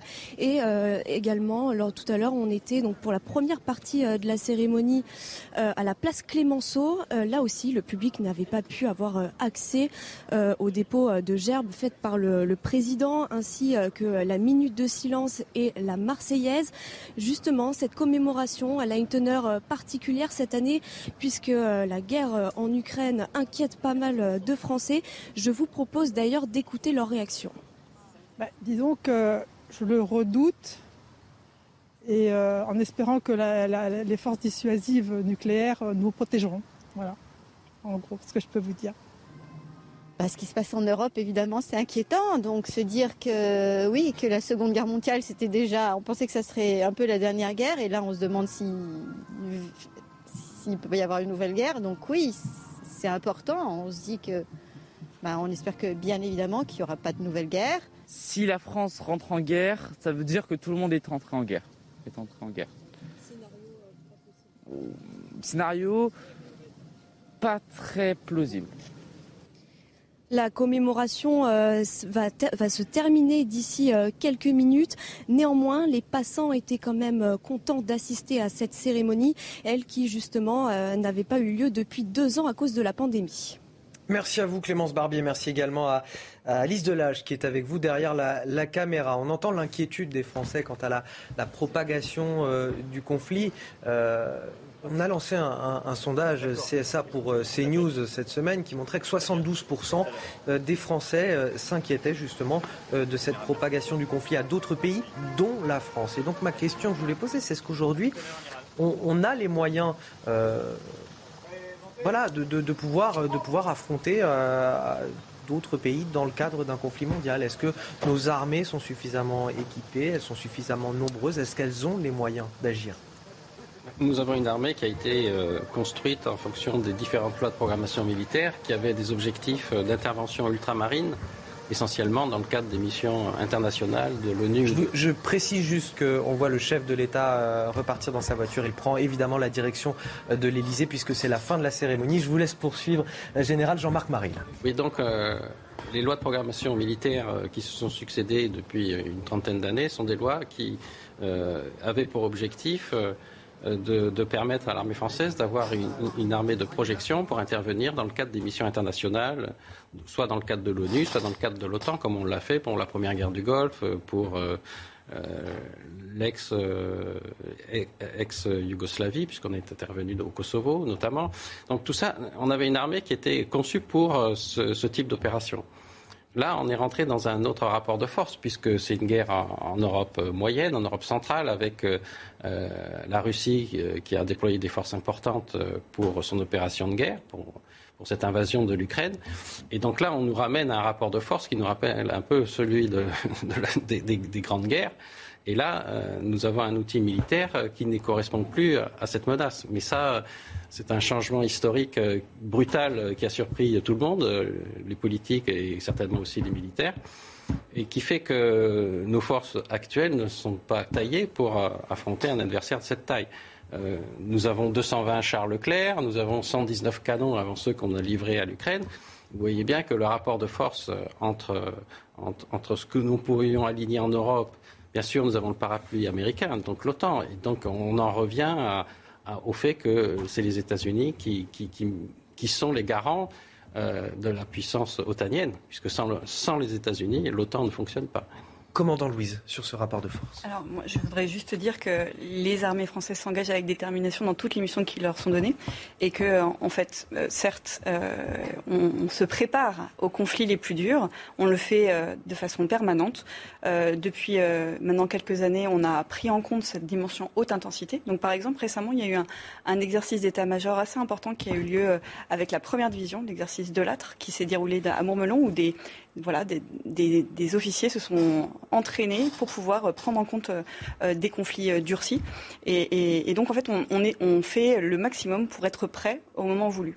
Voilà. Alors ça, c'est la préparation, euh, j'allais dire, des officiers, c'est la préparation morale à la guerre. Mais il y a un, un, vieux général allemand qui disait que la guerre était le meilleur professeur, mais ses leçons coûtent cher. Ça veut dire que tant qu'on n'est pas rentré dans la guerre, chaque nouvelle guerre a, ses règles. On l'a vu en 1914 avec les pertes énormes qu'a subies l'armée française, y compris l'armée allemande. On, a vu la surprise tactique qui a été ce qu'on a appelé euh, pompeusement la Blitzkrieg en 1940 et en 1941. Donc euh, chaque nouvelle guerre parce que vous avez des nouveaux armements qui rentrent en, ligne, vous avez euh, des nouvelles technologies, euh, fait qu'il y a toujours une période d'apprentissage et que cette période d'apprentissage est très meurtrière. Et je pense que d'ailleurs, les Russes l'ont redécouvert en Ukraine et que les Ukrainiens l'ont redécouvert aussi lors de, de ces premiers combats pour défendre leur liberté. Donc les guerres ont leurs propres règles et qu'il faut les apprendre. Et c'est pour ça que c'est toujours extrêmement délicat les, débuts de, nouveaux conflits. Henri Veil. Oui, après les Premières et Secondes Guerres mondiales, il y avait un slogan euh, qui faisait Flores, c'est plus jamais ça. Et ce plus jamais ça, c'est vrai que jusqu'à aujourd'hui, on y croyait vraiment. Je fais partie d'une génération, moi je suis né dix ans après la fin de la Seconde Guerre mondiale. On a vécu sans aucune préoccupation de ce type. Mais aujourd'hui, cet aspect psychologique qu'évoquaient les personnes euh, interviewées lors du micro-trottoir, eh bien, euh, cet élément psychologique revient. Et effectivement, on ne peut pas ne pas s'empêcher euh, d'avoir cette inquiétude en tête. Et si, aujourd'hui, la guerre nous touchait directement, si nos enfants, si nos, parents qui sont mobilisés ou qui sont soldats professionnels engager un conflit contre un agresseur. Et ça, c'est un élément non négligeable. Vous savez, les gens que l'on célèbre aujourd'hui, euh, ceux qui se sont battus, qui se sont engagés pour leur patrie en 1940 et les années suivantes, pour la défendre, ce sont des gens qui étaient adolescents dans l'entre-deux-guerres. Qu'est-ce qu'ils voyaient quand ils étaient gosses, quand ils étaient jeunes? Ils voyaient des monuments euh, aux morts encore neufs qui étaient en train d'être érigés avec le nom des poilus tombés. Ils voyaient autour d'eux des femmes qui étaient toutes en noir, des mères, des sœurs, des cousines. Parce que la Première Guerre mondiale a touché tout le monde, tous les Français, toutes les familles. Et c'est pour ça qu'il y a eu ces années folles pour essayer d'oublier. Et à un moment donné, ces jeunes gens devenus adultes se sont trouvés confrontés dans la guerre. Je vous coupe un instant, puisque euh, la secrétaire d'État, ministre déléguée chargée de la mémoire et des anciens combattants, Geneviève Dariussec, est interrogée par notre journaliste euh, Huchard. Euh, donne euh, un sens supplémentaire à tous, ces, travaux de mémoire et je crois que c'est très très essentiel de pouvoir les amplifier parce que c'est un vrai pilier et support euh, du travail de citoyenneté en fait de chacun de nos jeunes. Merci à vous. pardon, juste une pensée particulière pour les Ukrainiens aujourd'hui euh, pendant cette commémoration? Personnellement, oui. Personnellement, oui, parce que voilà, nous, nous commémorons la fin d'une guerre qui a été euh, une guerre européenne mondiale, mais qui a démarré en, en, Europe de façon dramatique. Une guerre qui a été dramatique par euh, les horreurs, euh, l'inhumanité, euh, l'Holocauste, enfin des choses absolument terribles. bien sûr, nous n'en sommes pas là en Ukraine, mais une guerre, on voit bien, il y a des faits de guerre, il y a des familles qui, qui meurent, qui pâtissent de cet état. Et voilà, je crois qu'il était important de. Enfin, moi, personnellement, j'ai pensé à eux. Et demain, le président va donner un, discours important aussi euh, à Strasbourg. de notre édition spéciale consacrée à cette euh, commémoration euh, du 8 mai 1945, effectivement, on a le sentiment dans cette commémoration que ce télescope à la fois l'histoire et l'actualité, le passé et le présent qui se rejoignent avec l'Ukraine, forcément, qui est au bout des lèvres de quasiment tout le monde en cette journée de commémoration d'une grande guerre, d'une de la Seconde Guerre mondiale euh, il y a 77 ans. Juste une petite comparaison, je, vous rends évidemment la parole. Euh, prenons un chiffre, parce que ce sont des estimations, le nombre de victimes de la Seconde Guerre mondiale. 50, 60 millions. Prenons 60 millions de, de morts, dont effectivement une majorité de soviétiques. 60 millions, c'est presque la population de la France. Vous vous rendez compte? Voilà, on a tout dit. François Delplat.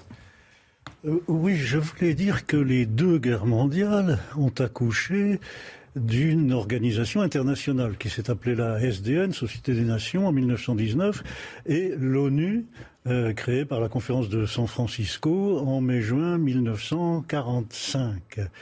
Et ces organisations, euh, comme disait M. Veil, c'était pour faire vivre le slogan Plus jamais ça, par des arbitrages qui obligent les gens à se mettre autour d'une table, à trouver des compromis, et aussi une autorité, en 1919 comme en 1945, pouvant intervenir en regroupant toutes les nations contre un agresseur.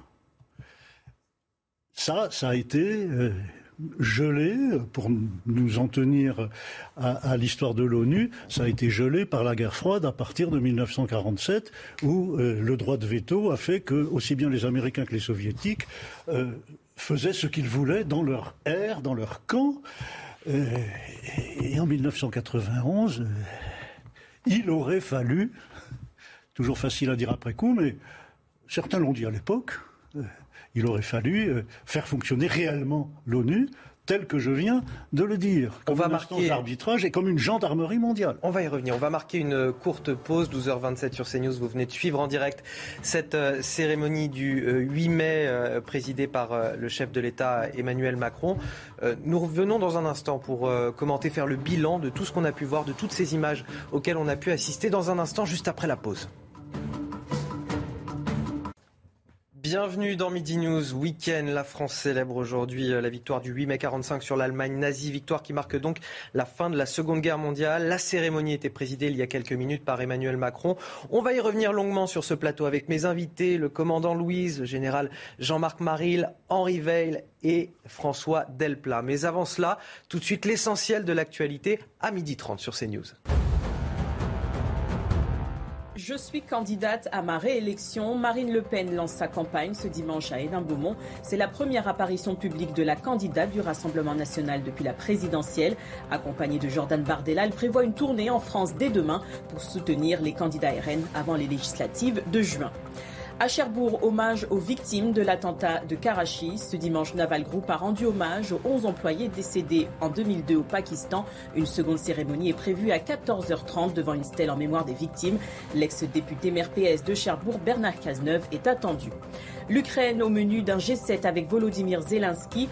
Le président ukrainien doit participer ce dimanche à une réunion par visioconférence. Au même moment, Kiev redoute un assaut final russe contre les derniers combattants assiégés à Mariupol.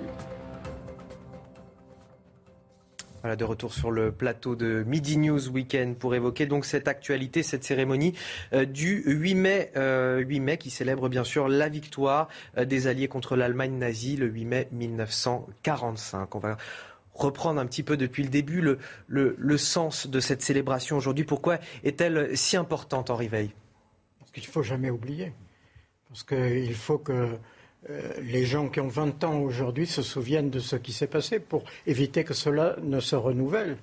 Parce que nous évoquions le nombre de victimes, euh, quasiment la, population française pendant cette Seconde Guerre mondiale. Imaginez-vous un seul instant, nous qui sommes autour de ce plateau, euh, vous qui nous regardez, ce que cela peut représenter comme douleur c'est terrifiant. Donc, si vous voulez, il faut que le 8 mai existe, mais qu'il ait un sens, qu'il y ait une exemplarité, que l'on évoque effectivement peut-être certains euh, profils qui ont euh, essayé de combattre pour la liberté, euh, parce qu'il faut parler, parler, toujours parler, il faut délivrer un message, et il faut se servir de ce passé pour orienter notre avenir. Et ça, c'est fondamental. Ce ne sont pas des mots, que des mots. C'est vraiment, pour moi, fondamental. 77 ans plus tard, après la fin de la Seconde Guerre mondiale, cette cérémonie est présidée par euh, Emmanuel Macron, tout juste élu pour un second mandat. On a assisté en direct sur CNews à cette cérémonie, tout comme Elodie Huchard qui est euh, sur le terrain, place de l'Étoile. Vous avez vous aussi assisté à cette cérémonie. Elodie, quel bilan peut-on en tirer? Eh bien, c'était une cérémonie finalement euh, particulière à plusieurs égards. D'abord, finalement, la bonne nouvelle, c'est que par rapport aux cérémonies qu'on a pu euh, connaître ces derniers temps, il y avait du public, il y avait les troupes qui étaient présentes, parce qu'il faut le rappeler, évidemment, avec le Covid, ces cérémonies avaient lieu, mais elles étaient en tout petit comité, voire quasiment à huis clos. Il y avait un petit peu de public euh, le long des Champs-Élysées, mais tenu quand même relativement à distance, parce que tout ce périmètre-là était bouclé. 500 invités présents, une partie notamment la famille du général de Gaulle du côté de la place Clémenceau Et puis ici, place de l'Étoile, un certain nombre de troupes, d'élèves en formation, notamment dans l'armée de terre, dans l'armée de l'air. On a vu aussi tout le gouvernement euh, Castex, on a vu François Hollande, on a vu la maire de Paris, on a vu hein, Emmanuel Macron qui a pris le temps de saluer euh, ses invités. Ça, c'est pour le côté plutôt positif, mais évidemment, malheureusement, l'actualité internationale était dans toutes les têtes. Tous les ministres qu'on a pu interroger nous l'ont dit. Ils ont tous eu une pensée pour le peuple ukrainien en ce jour de 8 mai. Et puis surtout parce qu'on le sait, la semaine d'Emmanuel Macron va aussi être internationale. Demain, il est au Parlement européen.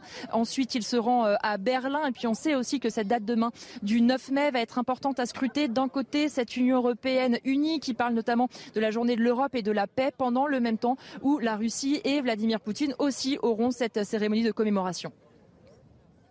Merci Elodie euh, Huchard, merci également à Vincent Burga qui est derrière la caméra, évidemment l'Ukraine euh, sur toutes euh, les lèvres et notamment celle de, de Clément Beaune, le secrétaire d'État en charge des affaires européennes. Je vous propose de l'écouter, il était bien sûr présent à cette cérémonie. Bien sûr, c'est un 8 mai particulier puisque c'est le premier qui suit la cérémonie de réinvestiture du président de la République.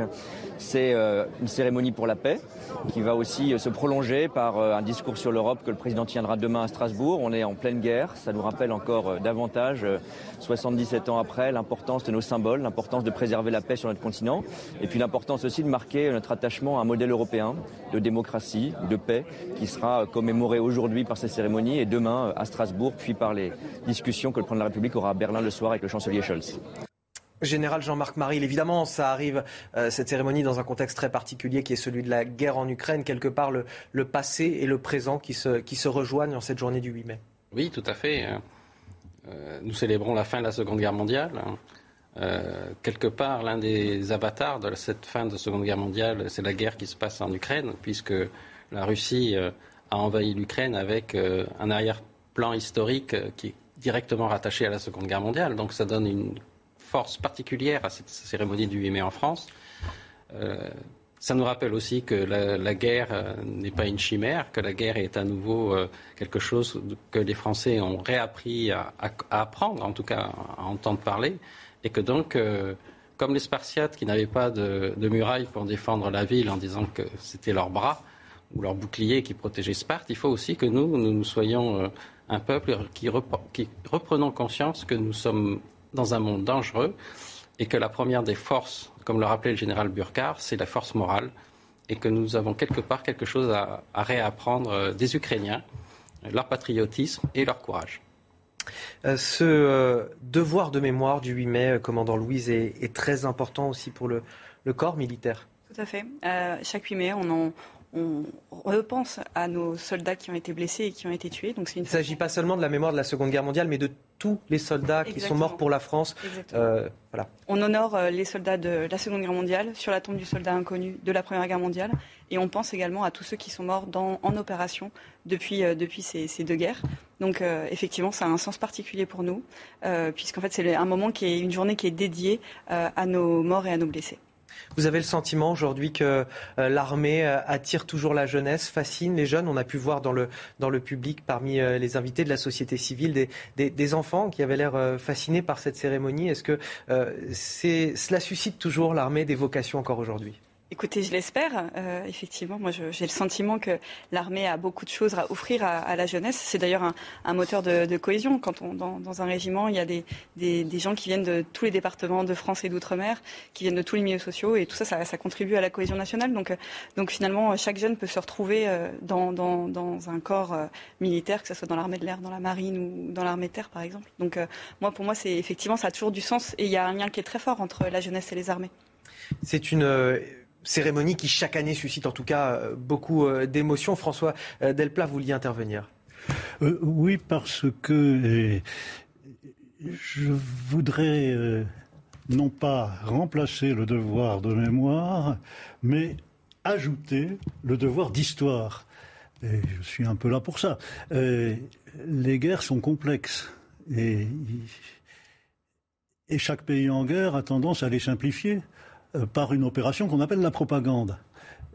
Et donc, euh, en particulier tant qu'on n'est pas en guerre, il faut se méfier de la propagande et il faut, euh, quand on est enseignant ou quand on est historien ou quand on est journaliste, bien faire prendre en compte la complexité. Par exemple, la Seconde Guerre mondiale s'invite dans la guerre russo-ukrainienne des deux côtés. Eh bien, il faut dire tranquillement qu'il y a un pacte germano-soviétique qui a dangereusement exposé et l'Ukraine et la Russie au coup des nazis quand Hitler l'aurait choisi. Euh, d'une part. D'autre part, ce pacte a fait en sorte que euh, Hitler puisse commodément euh, exécuter la première partie de son plan qui était d'écraser la France.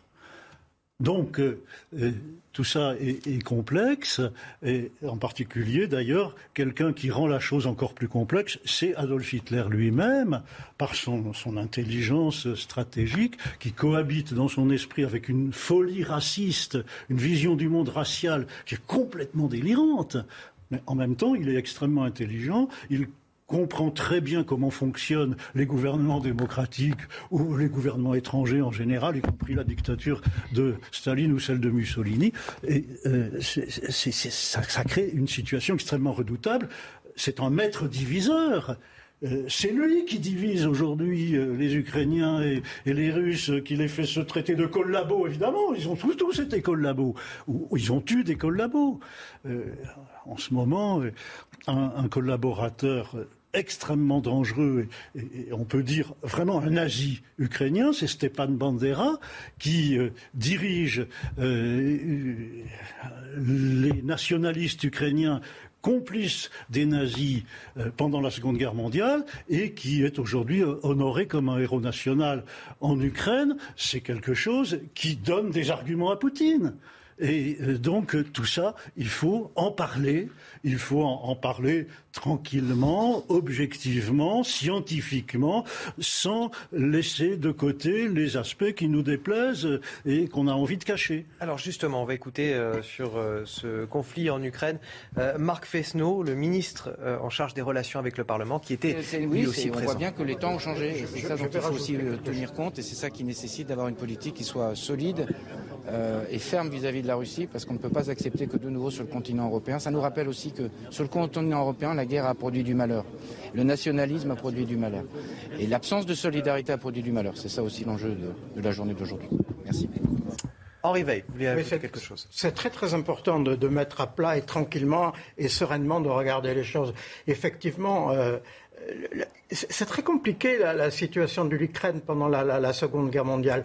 D'abord parce que on, va partir de 1932-33 au Lomodor, hein, lorsque Staline affame euh, euh, l'Ukraine, il y a entre 3, dit-on, et 5 millions de morts. Donc, lorsque les nazis arrivent, eh bien, certains Ukrainiens se disent, mais peut-être c'est notre planche de salut pour avoir une Ukraine autonome. Et puis vous avez euh, d'autres Ukrainiens qui vont les combattre avec l'armée rouge. N'oublions pas que sur les 15 millions de, soldats de l'armée rouge qui meurent, il y a au minimum 2 millions d'Ukrainiens qui combattent. Hmm. Mais de la même façon, il y a une insurrection ukrainienne qui combat à la fois les nazis et qui combat à la fois les communistes. Et enfin, il y a, c'est vrai, euh, environ au maximum 27 000 Ukrainiens qui s'engagent au sein de la 14e division SS. Comme il y a une division Anchar euh, qui a euh, vécu une courte période et qui a regroupé des musulmans. On voit que, ces conflits voilà, sont intimement liés, euh, que toute notre histoire et le présent sont intimement liés, en tout cas aujourd'hui. Et, on l'a entendu à travers, évidemment, les, les, prises de parole des différents responsables politiques qui étaient à cette cérémonie. Une cérémonie qui était donc empreinte d'émotion, où se trouvait également la ministre de la Culture, Roselyne Bachelot. C'est toujours une grande émotion que ces cérémonies patriotiques, cette cérémonie de la victoire du 8 mai comme jour de, printemps, disait au moment de la signature de, l'accord de Berlin le, maréchal Leclerc, celui qui n'était pas encore le maréchal Leclerc. Donc oui, c'est une très belle cérémonie. C'est nous rappeler aussi que l'Europe s'est construite après la guerre sur l'unité et que nous pensions que cette guerre avait disparu de l'Europe après ce que ça avait, ce que la deuxième guerre mondiale avait symbolisé. Nous voyons la guerre reprendre. C'est donc un, moment qui prend une signification tout à fait considérable en ces circonstances.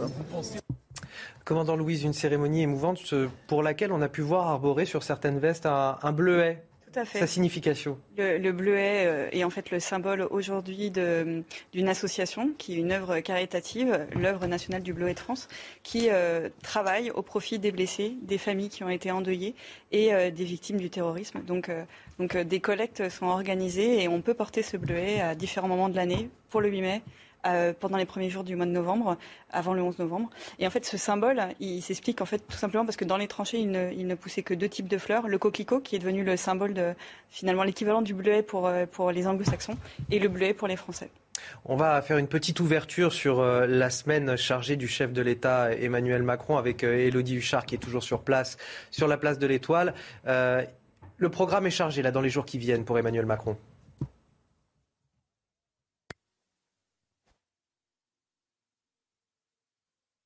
Alors, on n'a pas de son, manifestement. Elodie Huchard, on va retrouver dans quelques minutes. Le son a été euh, malheureusement euh, coupé.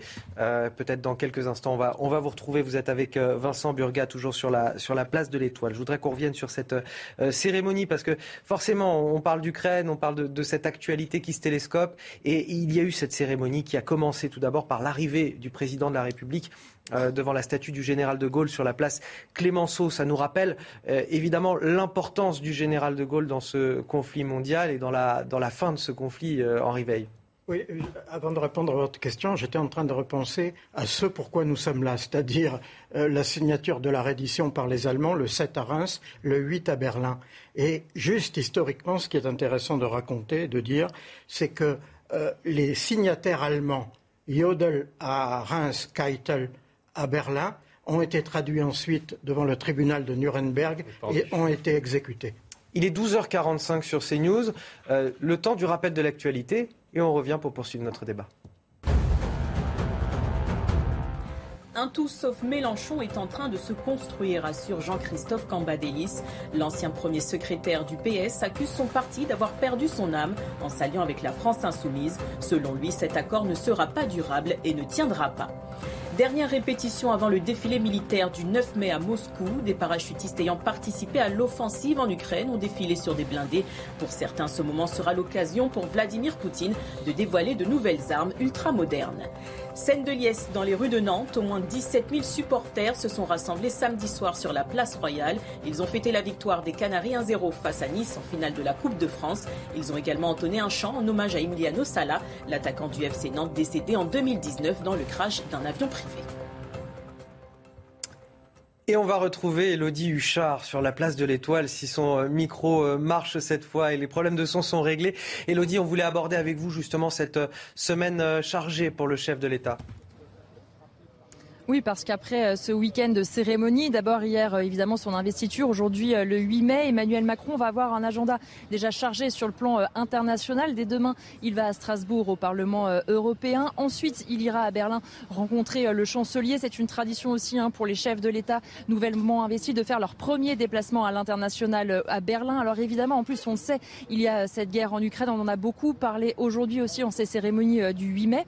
Et puis la deuxième partie de son agenda, il va être extrêmement politique puisque, on le rappelle, le mandat d'Emmanuel Macron, le premier mandat dure jusqu'à vendredi soir et puis il va falloir nommer un Premier ministre ou une Première ministre, réfléchir aussi au gouvernement. Évidemment, c'est dans toutes les têtes. Hein. Depuis la victoire d'Emmanuel Macron, on sait qu'il y a des tractations du côté des législatives. Renaissance, ce nouveau parti euh, d'En Marche, est à peu près prêt. Ils ont une liste. La dernière salve des candidats sera connue euh, dans la semaine. Mais maintenant, il va falloir évidemment trouver le périmètre des différents euh, ministères, qui mettre où il faut trouver un équilibre entre les sortants que le président euh, souhaite garder. On cite notamment en général Bruno Le Maire, Gérald Darmanin ou bien encore Gabriel Attal. Et puis surtout, il va falloir voir qui il va débaucher, qui il ira chercher euh, à droite. Est-ce qu'il va aller chercher chez ceux qui l'ont déjà rejoint, comme par exemple Christian Estrosi? Est-ce qu'il va aller chercher des profils un peu plus euh, originaux? On le sait, Emmanuel Macron a toujours voulu prendre le temps de nommer ses gouvernements, mais malgré tout, le temps presse. Initialement, il voulait d'ailleurs garder ce gouvernement Castex jusqu'aux législatives de la mi-juin, mais le Premier ministre aurait décliné cette proposition. Donc il va falloir cette semaine réfléchir à tout ça pour avoir une nomination normalement à la fin de la semaine prochaine. Elodie Huchard et Vincent Burga en direct de la place de l'Étoile à l'issue de cette cérémonie de commémoration du 8 mai 1945. Une cérémonie qui a débuté, je vous le disais en réveil tout à l'heure, par cette arrivée du président de la République, place Clémenceau, pour rendre hommage au général de Gaulle. Et donc ma question, puisque on disait tout à l'heure que beaucoup de Français ne savent pas nécessairement ce qu'on commémore le 8 mai 1945. Alors moi je vous pose une question toute simple. Pourquoi rend-on hommage au général de Gaulle en ce 8 euh, mai aujourd'hui Parce que c'est la figure tutélaire. Vous savez très bien que les politiques, depuis fort longtemps, se saisissent de, l'héritage du général pour améliorer leur image. Aujourd'hui, euh, c'est vrai que toute la droite se revendique euh, gaulienne. Hein, Qu'est-ce que, ça veut dire Qu'est-ce que ça veut dire en 2022 Je me suis toujours posé la question. Et tout le monde à droite, hein, peu importe les. Bien entendu. Mais je crois d'abord que, que c'est un homme qui a eu raison. Et évidemment, il est comme ces jeunes gens qui ont voulu faire quelque chose qui euh, se sont engagés, et vous citiez tout à l'heure l'exemple des compagnons de la libération, effectivement, je leur ai consacré un certain nombre de livres, les compagnons de la libération sont représentatifs de ce que l'on pouvait faire pour son pays. Et cette notion euh, de patrie, par exemple, le mot patrie avait disparu du vocabulaire commun. Des discussions euh, du discours public. Ce mot patrie est revenu de plus en plus, alors que c'était à, l'époque une justification pour expliquer un engagement. Euh, je vous parlais, en, 30 secondes, je vous raconte cette anecdote. Je vous parlais tout à l'heure d'Hubert Germain, dernier compagnon de la Libération. Il a 18 ans et demi, il est à Bordeaux, il prépare l'école navale. Il à euh, l'examen en cours. Il a cinq heures pour répondre aux questions qui lui sont posées et pour pouvoir peut-être entrer à l'école navale. Eh bien, au bout de, moins d'une heure, il se lève, il rend copie blanche à l'examinateur et lui dit, euh, face à l'interrogation de celui-ci, je vais faire quelque chose pour mon pays parce que les militaires ont failli. Son père est officier général. Et il est parti comme ça. Eh bien voilà, c'est ça le général de Gaulle, c'est d'avoir engager des jeunes gens qui ont entendu ou pas son discours du 18 juin, mais à faire quelque chose pour leur pays. Certains d'entre eux sont partis à Londres et on n'accédait pas à l'époque à Londres comme on y accède aujourd'hui. Les gendarmes français empêchaient de monter sur des navires, notamment polonais, qui rapatriaient des troupes. Il fallait avoir un courage à toute épreuve. On ne connaissait pas la fin de l'histoire. On pouvait, à 20 ans, euh, laisser sa peau très rapidement, et c'est ce que beaucoup de compagnons et d'autres ont fait. Et par surcroît, imaginez ces jeunes gens que vous êtes, que vous incarnez, vous retrouvez dans la résistance intérieure. Les Français libres, eux, avaient des pauses entre la guerre, évidemment, ils vivaient une vie à peu près normale, mais lorsque vous étiez engagé dans la résistance intérieure, 24 heures sur 24, vous deviez nourrir des craintes, de la peur d'être arrêté, de la peur d'être dénoncé, la peur d'être torturé et à 16, 17, 18, 20 ans d'être fusillé ou pendu l'importance du devoir de mémoire, l'importance du devoir d'histoire. Vous nous l'avez euh, souligné également, euh, François Delplat. Euh, on arrive à la fin de cette émission. Vous avez suivi en direct cette édition spéciale de Midi News Weekend consacrée aux commémorations du 8 mai, 8 mai 1945, 77 ans après la fin de la Seconde Guerre mondiale. Merci d'avoir été avec nous sur ce plateau. Commandant Louise, officier de, l'armée de terre, général Jean-Marc Maril, général de brigade 2S et historien Henri Veil, journaliste, François Delplat, historien. Merci à tous d'avoir participé à cette émission. Restez avec nous sur CNews. Dans un instant, enquête d'esprit. Hi, I'm Daniel, founder of Pretty Litter. Cats and cat owners deserve better than any old-fashioned litter. That's why I teamed up with scientists and veterinarians to create Pretty Litter. Its innovative crystal formula has superior odor control and weighs up to 80% less than clay litter. Pretty Litter even monitors health by changing colors to help detect early signs of potential illness. It's the world's smartest kitty litter. Go to prettylitter.com and use code ACAST for 20% off your first order and a free cat toy. Terms and conditions apply. See site for details.